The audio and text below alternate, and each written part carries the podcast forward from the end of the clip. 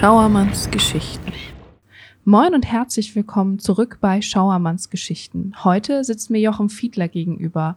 Er wird heute erzählen, wie eine Waschküche im Bauernhaus in Wulsdorf dafür gesorgt hat, dass heute Fisch sein Leben ist.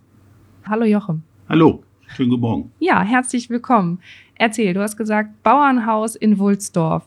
Jetzt kennt man dich ja vormals aus dem Fischereihafen. Da hast du ja quasi ein, zwei, drei Unternehmen, die das ganze Bild dort auch prägen. Wie hat das angefangen? Ja, angefangen hat es durch meinen Vater, der 1948 aus Kriegsgefangenschaft zurückkam und seine alte Stelle als Räucherer im Fischereihafen nicht wiederbekam aufgrund äh, seines gesundheitlichen Zustandes und der sich dann kurz entschlossen, in einem Anbau, wie es damals so in vielen Häusern noch üblich war, gab es einen Anbau an dem ehemaligen Bauernhaus in der Linderlee. Und in diesem Anbau hat er sich dann äh, ein, eine Räuchermöglichkeit geschaffen und hat dann angefangen, dort Aale zu räuchern. Okay, das heißt also, er war schon gelernter Räucherer und hat dann aber gesagt, ich kriege meinen alten Job nicht wieder, dann mache ich das selber. So war es. Ja. ja. Also auch schon ein Unternehmer, der quasi dann auch zu deinem Vorbild geworden ist. Ja, mein Vater ist mein absolutes Vorbild. Also er ist eine Persönlichkeit gewesen, die wirklich sehr geradlinig war. Und er hat immer gewusst, was er tat und das auch mit aller Energie umgesetzt. Ja, und da hat er deine ganze Familie mitgenommen und eingespannt für den Zweck eine eigene Fischräucherei. Diese kleine Räucherei, dieser Anfang, der nahm dann schnell äh, andere Auswüchse an. Es kamen viele Kundschaft hinzu. Es wurde in den Möglichkeiten, die damals in diesem Anbau bestanden, ausgebaut. Und dann äh, war es so, dass kontinuierlich die Kundschaft wuchs und 1962 wurde ein Bauantrag gestellt und er hat dann auf dem gleichen Gelände eine neue Räucherei hingesetzt. Okay, das heißt von der Waschküche und von der Rechnungsstellung auf dem Küchentisch hin zu einem eigenen Gebäude. Richtig. Damals, wie gesagt, es war ein Wohnhaus, ein kleines Wohnhaus, würde man heute sagen, mit sechs Kindern und Eltern und die Oma lebte auch noch. Das waren alles sehr beengt und die Kinder mussten in denselben äh, Zimmern schlafen, so wie es eben damals so nach dem Krieg in vielen Familien so war. Ja. Und das waren die Anfänge und aus diesem Grunde war es eben so, weil kein anderer Platz da war. Vorne im Flur hing das Telefon, in dem die Bestellungen äh, aufgenommen wurden. Und im Wohnzimmer stand ein Schreibtisch. Da wurden dann am Wochenende, wenn die Zeit war, die Rechnungen geschrieben für die Kundschaft. Okay, wie alt warst du da?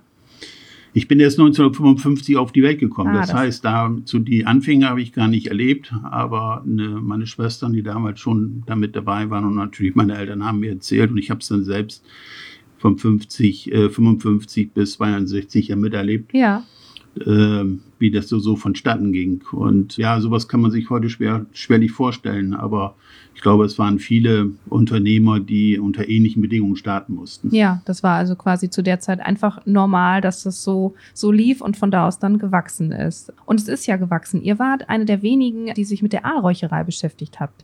Ähm, war das was Spezielles, was Kompliziertes oder warum gab es da so wenige? Ja, Aal ist immer was Spezielles und auch Spezielles geblieben. Ja. Ähm, es war ein sehr teures Produkt, mhm. deswegen haben die meisten Räuchereien, damals gab es ja noch deutlich mehr wie heutzutage, hier in Bremerhaven sich nicht mit dem Thema beschäftigt. Ja. Und äh, es waren also nur zwei, drei Räuchereien, die äh, das Produkt führten.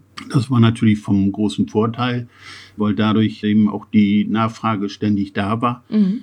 Und dann ist es eben so, dass man vom Aal auch sehr viel verstehen muss. Das okay. heißt, die Fangzeiten, die äh, eine wahnsinnig wichtige Rolle spielen, die hohen Qualitäten äh, des Anguilla anguillas, das ist der europäische Flussaal, den wir hier in Europa kennen, mhm. der die allererste Qualität auch darstellt unter den Aalen. Ah.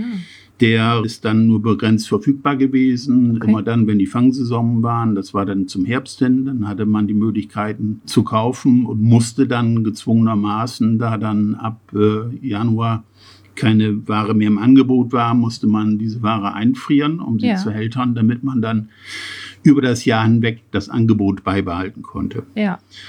Und dann ist es eben so, der Aal, der im Frühjahr äh, zu, äh, gefangen wird, die ersten Aale, die so im April gefangen werden, das sind dann sogenannte Gelbaale. Das sind Aale, die eine sehr dünne Haut haben, einen gelblichen Schimmer, gelb-grünlichen Schimmer. Mhm. Und äh, die in den ersten Wochen auch keinen hohen Fettgehalt haben. Das heißt, eine Qualität, die nicht unbedingt zum Räuchern geeignet ist, sondern okay. sich eher so als Brataal eignet. Ja. Ähm, dann zum Herbst hin wandelt sich der Aal dann zum Blankaal. Das ist ein vollfetter Aal. Und äh, das ist dann die höchste Qualität. Okay, und dem, den man so haben möchte. Richtig. Mhm. Hier war bei uns war es so, dass hier auch nur wenig Fischer auf den Aal gingen. Mhm. Das führte dann dazu, dass die Nachfrage, die wir im Unternehmen hatten, nicht gedeckt werden konnte. Und so haben wir 1952 Kontakt mit einer Firma in Dänemark aufgenommen, oh. die ja über viele Jahrzehnte hinweg der größte Aalhändler Europas war. Ah. Und die waren auch noch damals in den Anfängen. Aber äh, das führte dann dazu, dass da eine enge Freundschaft daraus entstanden ist zwischen den Familien. Hm. Und äh, diese Firma versorgte uns dann über 30, 40 Jahre hinweg mit dem Produkt Aal. Ja, und du bist da ja in der neuen Räucherei dann groß geworden. Du hattest als Kind, wie das sicherlich früher war, auch einige Pflichten schon in der Räucherei. Was gehörte denn zu euren Aufgaben? Als Kind gehört es grundsätzlich dazu, dass wir mitverantwortlich waren für die Lebendhälterung. Das heißt, also, wir hatten einige Tonnen Aale in Becken schwimmen, mhm. die äh, ständig kontrolliert werden mussten. Ja. Und ich sage mal, das äh, führte ab und zu dazu, dass die äh, Becken, die, die Überläufe verstopft waren und dass dann das Wasser im stieg. Die Aale sind dann über den Beckenrand gesprungen und sind dann über den Hof äh, gewandert und äh, dann in den nächsten Gully verschwunden. Und da oh. mussten wir natürlich enorm aufpassen, dass es nicht passierte. Ja. Erwähnt hier schon, aber damals auch schon damals sehr teuer. Mhm. Ja, das gehörte zu den Aufgaben. Und zu Weihnachten war eine enorm große Nachfrage da. Und das kam dann dazu, dass auch wir schon als Kinder ich will nicht sagen eingespannt wurden, aber es wurde doch begrüßt, wenn wir da ein bisschen bei äh, geholfen haben. So haben wir dann die Aale, die entschleimt waren. Und äh, wir Kinder haben dann Messer in die Hand genommen und haben den Bauch aufgeschlitzt. Mhm. Und andere wieder haben dann die Innereien herausgeholt, weil das eben doch ein bisschen schwieriger war. Da brauchte man Kraft zu. Aber dieses Aufschlitzen, das hatte man uns schon zugetraut und das haben wir ja. dann auch gemacht. Also, das gehörte halt einfach dazu. Da ist man mit groß Das gehörte dazu. Ja. Das war einfach so nicht anders zu handeln. Und wenn ich mich heute so zurück entsinne, sind so einige Tonnen alle durch meine Hände gegangen. Hm. Ja. Ja. Und das schon als Kind. Als Kind. Aber dich hat im Grunde genommen die Faszination für diesen Beruf auch so weit gepackt, dass du gesagt hast, später, du willst auch eine Ausbildung zum Räucherer machen. Oder kam das eher von deinem Vater? Nein, also mein Vater hat keinen seiner Kinder dazu gezwungen oder meine Eltern irgendwie diesen Beruf zu ergreifen, mhm. sondern er hat uns da ganz freie Wahl äh, gelassen und es kam ihm dazu, dass mein Vater aufgrund seiner gesundheitlichen Probleme, er hatte schwer Asthma dann später und konnte seine eigene Räucherei nicht mehr betreten. Damals war es noch alles klein und es gab nicht so diese modernen Abzüge, wie sie heute in den Öfen ja. oder in Räumen zu finden sind, sondern man stand dann wirklich im Qualm, wenn man die Räucherei betrat. Und äh, das konnte er dann nicht mehr ausführen. Und der Arzt hatte zu ihm gesagt, wenn Sie noch einige Jahre leben wollen, dann müssen sie ihren Beruf aufgeben. Mhm. Der erste Familienbeschluss führte dann dazu, dass wir gesagt haben, also äh, dann muss der Betrieb geschlossen werden. Es okay. geht nicht anders. Ja. Und daraufhin haben dann so viele Kunden aus ganz Deutschland angerufen, haben gesagt, Hans Fiedler, das können Sie nicht machen. Ja. Wo sollen wir unsere Aale kaufen? Und so kurz vor Weihnachten, das geht sowieso nicht. Also so, und dann wurde ein zweites Mal der Familienrat zusammengepaukt und dann kam die Frage, hat jemand Interesse, den Betrieb zu übernehmen? Ja. Und dann haben mein älterer Bruder und ich genickt und haben gesagt, das könnten wir uns wohl vorstellen. Mhm. Und ich war damals 13 Jahre alt. Okay, das ist noch sehr jung. Noch sehr jung. Und dann hat mein Vater gesagt, also er versucht, so lange wie es irgendwie geht, noch uns was beizubringen. Mhm. Das führte dann dazu, dass ich mit 14 Jahren dann in unserem Betrieb eingetreten bin. Ja. Dann habe ich damals nicht die Schule abgebrochen, aber ich bin also nur Hauptschüler ja. gewesen. Und äh, hatte eigentlich vor, aufgrund der Empfehlung meiner Lehrer weiter die Schule zu besuchen, mhm. aber auf den genannten Gründen war das eben nicht möglich ja. und dann bin ich eingetreten in den Betrieb. Ja, und dann kommt ja die nächste Besonderheit in deinem Leben. Du warst der letzte Auszubildende zum Fischräucherer. Ja, damals war Räucherer ein Lehrberuf. Äh, man musste zweieinhalb Jahre auf diesen Beruf lernen. Mhm. Als ich damals in der Berufsschule angemeldet wurde, gab es aber keinen weiteren Interessenten für diesen Beruf. Es gab noch einen weiteren, der sich mit Fisch beschäftigte, der lernte damals Fischwerker okay. bei der Deutschen See. Ja. Aber die Ausbildung, das dauerte zu lange. Die Zeit hatte ich nicht, mhm. wenn ich in den Betrieb äh, einsteigen wollte. Und dann hat man uns beide in die äh, Klasse mit den Fleischern gesteckt. Da haben wir dann unsere Ausbildung bekommen und wurden praktisch ja auch in den Fleischerberuf etwas mit eingeführt, ja. das was eben in der Berufsschule so vermittelt wurde. Ah, okay, also ob Rind, ob Schwein oder Aal, naja, es, ja, es hat also, man gelebt. Na, das, äh, beim Rind und Schwein hätte ich meine Probleme. Da, ja. Das äh, ist nicht meins. äh, mit Fisch kann ich da ein bisschen anders umgehen. Ja, gut, das war ja auch so quasi dann passend für dich. Ja. ja, und dann hast du deine Ausbildung erfolgreich abgeschlossen und dann habt ihr den Familienbetrieb übernommen. Richtig. Ja. Das war mit 17 Jahren habe ich Anteile äh, von meinem Vater überschrieben bekommen, der damals zu seinen beiden Söhnen gesagt hat, er arbeitet nicht für mich, er arbeitet für euch. Ja. Und äh, ich überschreibe euch jeden 25 Prozent. Und er selbst konnte damals den Betrieb schon nicht mehr betreten mhm. und hatte dann so viel Vertrauen, dass er sagte, also wenn ihr in zwei Jahren, in drei Jahren 50 Prozent Umsatz verloren habt, dann komme ich wieder, dann habt ihr es nicht gepackt. Mhm. Und äh, das hat dann dazu geführt, diese Aussage, dass wir alles, was eigentlich so an Freizeit und so wichtig war, dass man da überhaupt nicht mehr dran gedacht hat, sondern mhm. man hat sich voll in die Firma eingebracht und Feierabend spielte keine Rolle mehr. Man wollte einfach den äh, Eltern beweisen, dass man es konnte. Ja. Und wir haben übrigens keinen Umsatzrückgang gehabt, wir haben eine Umsatzsteigerung gehabt. Also wir haben noch noch mehr Aale verkaufen können und auch Forellen. Ja. Und so nahm das seinen Lauf. Wie war das für euren Vater? So dieses dann wirklich zurücktreten und ähm, euch das so überlassen? Schwer. Ja, das kann ich mir vorstellen. Schwer. Wobei wir aber auch immer zu meinem Vater gegangen sind. Er hat zu uns gesagt, wenn ihr einen Rat braucht, wenn ihr Hilfe, Unterstützung braucht, wenn, ich, wenn es irgendwas gibt, was ich tun kann, dann sprecht mich an. Ich bin ja. immer für euch da. Und das haben wir auch wahrgenommen. Mhm. Wir haben ihn also da auch mit eingebunden in die Überlegungen und in, wir haben gekauft, gebaut, wir haben äh, kalkuliert, wir haben Öfen angeschafft und alles das haben wir dann auch mit meinem Vater besprochen, der uns aber grundsätzlich immer freie Hand ließ ja. und ja, uns das machen ließ, was wir für richtig hielten. Quasi wirklich einfach nur als sehr erfahrener Berater zur Seite stand und euch unterstützt hat. So war es, ja. Ja, ja und der Betrieb wuchs kontinuierlich und irgendwann kam es dazu, dass dann auch mein dritter Bruder mit in den Betrieb eintrat. Mhm. Wir hatten damals in der Lindenallee einfach nicht mehr Möglichkeiten, groß auszubauen. Ja. Und äh, ja, dann kam eben die Situation Fischereihafen. Die Firma Rekatski, auch ein Kunde von uns, die äh, damals noch neben Franke saß, in einem, ja, nennen wir es mal freundlich, sehr historischen äh, Gebäudeteil. Ja. Der dachte zu aufgeben aufgrund seines Alters. Ja. Und dann kam die Überlegung auf, diesen Betrieb zu übernehmen. Mhm. Und sich ähm, um Kundschaft zu kümmern, die bisher nicht bei uns kaufte. Ja, also quasi eine Erweiterung noch. Richtig, mehr. eine Erweiterung. Das wurde dann alles nicht unter den gleichen Firmennamen. Das eine war die Firma Fiedler und Söhne. Mhm. Und im Fischereihafen wurde es dann Meeresdelikatessen Fiedler. Ja. Und einige Jahre später haben wir dann den Schritt vollzogen und haben gesagt, okay, dem einen, der übernimmt jetzt äh, als alleiniger Gesellschafter die Firma Fischereihafen, das war ich dann. Mhm. Und die anderen beiden führen den elterlichen Betrieb vor. Okay, das heißt, du hast also den Schritt in den Fischereihafen gewagt und gesagt, ich ja, vertraue auch diesen Wandlungen, die da derzeit Prozess sind.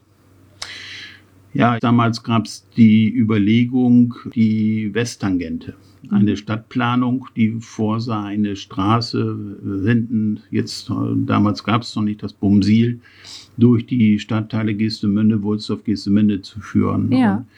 die Firma Rikatski, das ging dann an der Wurzelbauer Rampe äh, an vorbei oder beziehungsweise war auch Bestandteil der Wurzelbauer Rampe und da habe ich damals gesagt, da liegst du genau richtig mit dem Mhm. Betrieb. Ja. Da fahren die Autos an vorbei.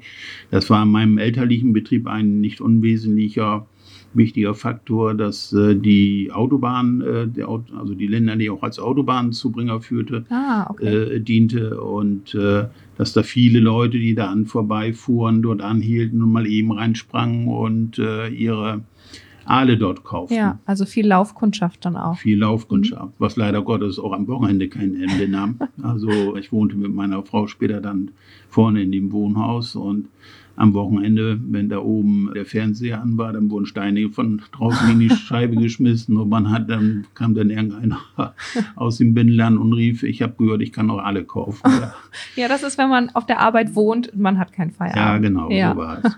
Aber das hat man gerne getan und es hat auch alles viel Spaß gebracht. Ja, und dann bist du also nochmal quasi alleine durchgestartet, bist so ein bisschen in die Fußstapfen von deinem Vater getreten, hast dich alleine selbstständig gemacht. Ja, das gefiel meinen Brüdern zu Anfang nicht ganz so sehr, weil ich so, naja, nennen wir es mal so ein bisschen investitionsfreudig war Hm. und den Betrieb äh, nicht nur grundauf saniert hatte, sondern dann auch die Möglichkeit nutzte, um die nächsten Abteilungen mit zu übernehmen, die ich dann saniert und umgebaut habe. Ja, Und meine Brüder sagten dann eines Tages, das war ihm übrigens der Anlass, weswegen wir auch die Firmen dann getrennt haben. Du investierst immer nur in, dein Unterne in das Unternehmen und äh, da kommt nie Geld raus. Das wollen wir nicht mehr. okay. Äh, und wenn du das weiterführen willst, dann musst du das alleine machen. Ja. So. Und ja, dann habe ich mich in meinem Stolz verletzt gefühlt und habe gesagt, jetzt machst du es alleine. So. Ja, und jetzt erst recht. Und jetzt erst recht. Was waren denn so die größten Herausforderungen am Anfang im Fischereihafen? Die ersten zwei, drei Jahre war es schwierig. Das Mhm. heißt, ähm, niemand kannte diesen Betrieb. Es Mhm. war ein Abbruchviertel, in dem allein die Firma eine Franke eine Kundschaft hatte, die drei Sterne, die arbeitete hauptsächlich für die Deutsche See, noch Ja. die, die Beinräuchereien. Aber da gab es keinen, keinen eigentlichen Lauf. Mhm. Und das Umfeld war eben entsprechend, das war auch nicht besonders schön, das war wirklich verfallende Gemäuer. Okay. So, und ja, dann äh, kam dann ein Anruf seitens der FBG. Da gab es damals den Herrn Weniger, den Geschäftsführer und den Herrn Meiners. Und der Weniger äh, sagte zu mir, Fiedler, wir müssen uns mal unterhalten. Und als ich dann zu ihm kam, erzählte er mir, ich habe eine gute und eine schlechte Nachricht für Sie. Die schlechte Nachricht ist, überlegen, die Halle abzureißen. So, Ja. und, Der auch äh, äh, dein Geschäft mit war oder nur daneben? ja, nee, das, also ich hatte zwei Abteilungen in dieser Halle angemietet Ah, von der okay. FBG und der Anbau, das war dann Eigentum. Ja. Äh, aber das war dann schon ein wesentlicher Bestandteil dessen, was wir be, äh, an, an Fläche brauchten, Ja. also was er abreißen wollte. Und die andere Überlegung, die gute Nachricht war eben, wir überlegen da so etwas wie ein äh, touristisches Viertel zu schaffen. Ja. Hintergrund war die Nemotodenkrise gewesen, die berühmte Wurmkrise Mhm. die der Bettnarz im Report damals äh, darstellte, die Würmer, die in den einigen Fischarten damals vorkamen. Und ähm, diese Krise, die die Fischwirtschaft massiv traf, Ja. Tausende von Arbeitsplätze kostete und nachhaltig die Firmen in die Knie zwang. Um dagegen zu halten, hatte man sich ausgedacht, dass man im Fischereihafen dieses Areal, diese Halle herrichten wollte, um Fischinteressierte dem Fisch nahezubringen. Damals war die Überlegung die, jede Abteilung sollte von einem fischverarbeitenden Betrieb belegt werden Ja. was ja auch sich, sicher hervorragend gewesen wäre. Mhm. Äh, Die Krux war, dass die Betriebe des Fischereihafens nicht an das Projekt glaubten. Okay, also die waren einfach von dieser Krise momentan so gebeutelt, dass sie keine Zukunft in einer derartigen Einrichtung gesehen haben. Richtig, Mhm. das war eben das eine. Das andere war eben so, so ein Neubau, so eine herrichtende Halle kostet wahnsinnig viel Geld. Das heißt, die Mietpreise wären sicher höher gewesen als das, was in den übrigen Fischereihafenanbieter äh, zugrunde gelegt war. Und äh, ob dann das Ganze aufging, dass man da Leute herzog, das war so ein großes Fragezeichen. Ja. Und aus diesem Grunde haben viele, mit denen ich selbst versucht habe, sie zu überreden und ihnen die Möglichkeiten aufzuweisen, die haben abgewogen, haben gesagt, nee, wir bleiben lieber da, wo wir sind. Ja. Äh, Das ist uns sicherer. Okay, das heißt Später aber, haben sie es allerdings bereut. ja. Du hast von Anfang an an dieses Projekt geglaubt, hast gesagt, okay, Flucht nach vorne. Wir müssen jetzt dafür sorgen, dass das Image des Fisches wieder ein besseres wird. Und das können wir nur machen, indem wir transparent werden. So ist es. Ja. Ja, so genau so ist es gewesen, ja. Als dann die Halle hergerichtet war und äh, eben nicht fischfarbene Betriebe, sondern gastronomische Betriebe dort eingezogen waren, dann war es nach wie vor so, dass nur sehr wenige Leute zu uns fanden. Mhm. Wir haben uns dann überlegt, dass wir eine Veranstaltung ausrichten, größerer Art. Das war dann damals die Geburtstagsfeier, der erste Geburtstag des äh, Schaufensters, die damals äh, mit riesengroßen Aufwand betrieben wurde. Das heißt, wir haben da über drei Tage hinweg ein Riesenprogramm zusammengestellt, hatten da sechs, sieben Musikgruppen, hatten der Malerwinkel Hollen stellte aus, äh, wir hatten Landauer, eine, also Pferdekutschen fahren, riesen Kinderprogramm auf den Tisch gebracht, wir äh, zusammengestellt. Wir haben also enorm viel Aktivitäten gebündelt und haben dann da ein großes äh, Fest veranstaltet. Und die Bildzeitung schrieb damals, ich, ich muss jetzt waren es 400.000 oder 500.000 Menschen im Fischereihafen. Ja. Es waren keine 400.000, 500.000 Menschen, aber es waren äh, weit über 100.000 Menschen da gewesen. Und ja, das war so dieser Lernprozess, der sich dann vollzog. Der nahm da seine Anfänge, dass wir mit Veranstaltungen Leute herbeiziehen mhm. konnten und äh, die dann zu uns kamen und wo ich dann später verantwortlich war für das äh, Geschehen im Schaufenster, für die Veranstaltung, die wir dann auf den Weg brachten und die wir in den ersten vier Jahren auch ehrenamtlich durchführen. Ja. Alle Abteilungen, jeder Betreiber stand dahinter. Das war eine tolle Gemeinschaft und, und wir haben da viel Spaß, aber es war auch sehr arbeitsintensiv. Ja. Und du bist also äh, quasi von deinem Fischerei, äh, also von einem Räucherbetrieb hin äh, zum Verantwortlichen für die Werbegemeinschaft geworden. Unter anderem, der Betrieb, Betrieb hatte, der war ja zwischenzeitlich auch gewachsen. Ja. Wir hatten dann, in den Anfängen sind wir da mit zwei Leuten, also zwei Mitarbeitern gestartet. Zwischenzeitlich hatten wir dann rasanten Wachstum und dann waren es dann, äh, ja, bis in der Spitze bis zu 110 Mitarbeitern, wow. die wir dort ja. beschäftigten, unseren Unternehmen. Und das war natürlich eine besondere Herausforderung, ja. das alles zu meistern. Konnte ich aber auch nur aufgrund meiner Familie, die mich da extrem unterstützte, mein, meiner Frau, meinen Kindern und auch durch die tollen Mitarbeiter, die wir da mhm. haben. Also letztendlich schließt sich da auch so ein bisschen der Kreis, dass die Familie wieder unterstützt und dafür sorgt, dass Pläne laufen. Und seine Fortsetzung findet. Ja, Inzwischen genau. bin ich ja Rentner seit einem Jahr, ja. habe meinen Betrieb an meine drei Söhne übergeben auch meine Frau hat sich jetzt zurückgezogen. Und ja, wir sind froh und dankbar, dass wir diesen Weg nehmen konnten und dass das seine Fortsetzung findet. Ja, jetzt bist du also der erfahrene Berater, der da seinen Kindern zur Seite steht und wenn sie Hilfe brauchen, da ist. Jetzt schlüpfe ich in die Rolle meines Vaters. Ja, ich finde es eine wahnsinnig tolle Geschichte, vor allen Dingen einfach, weil sie so eng mit der Familie verknüpft ist und immer mit diesem, diesem positiven Willen, die Zukunft zu gestalten. Finde ich ganz toll.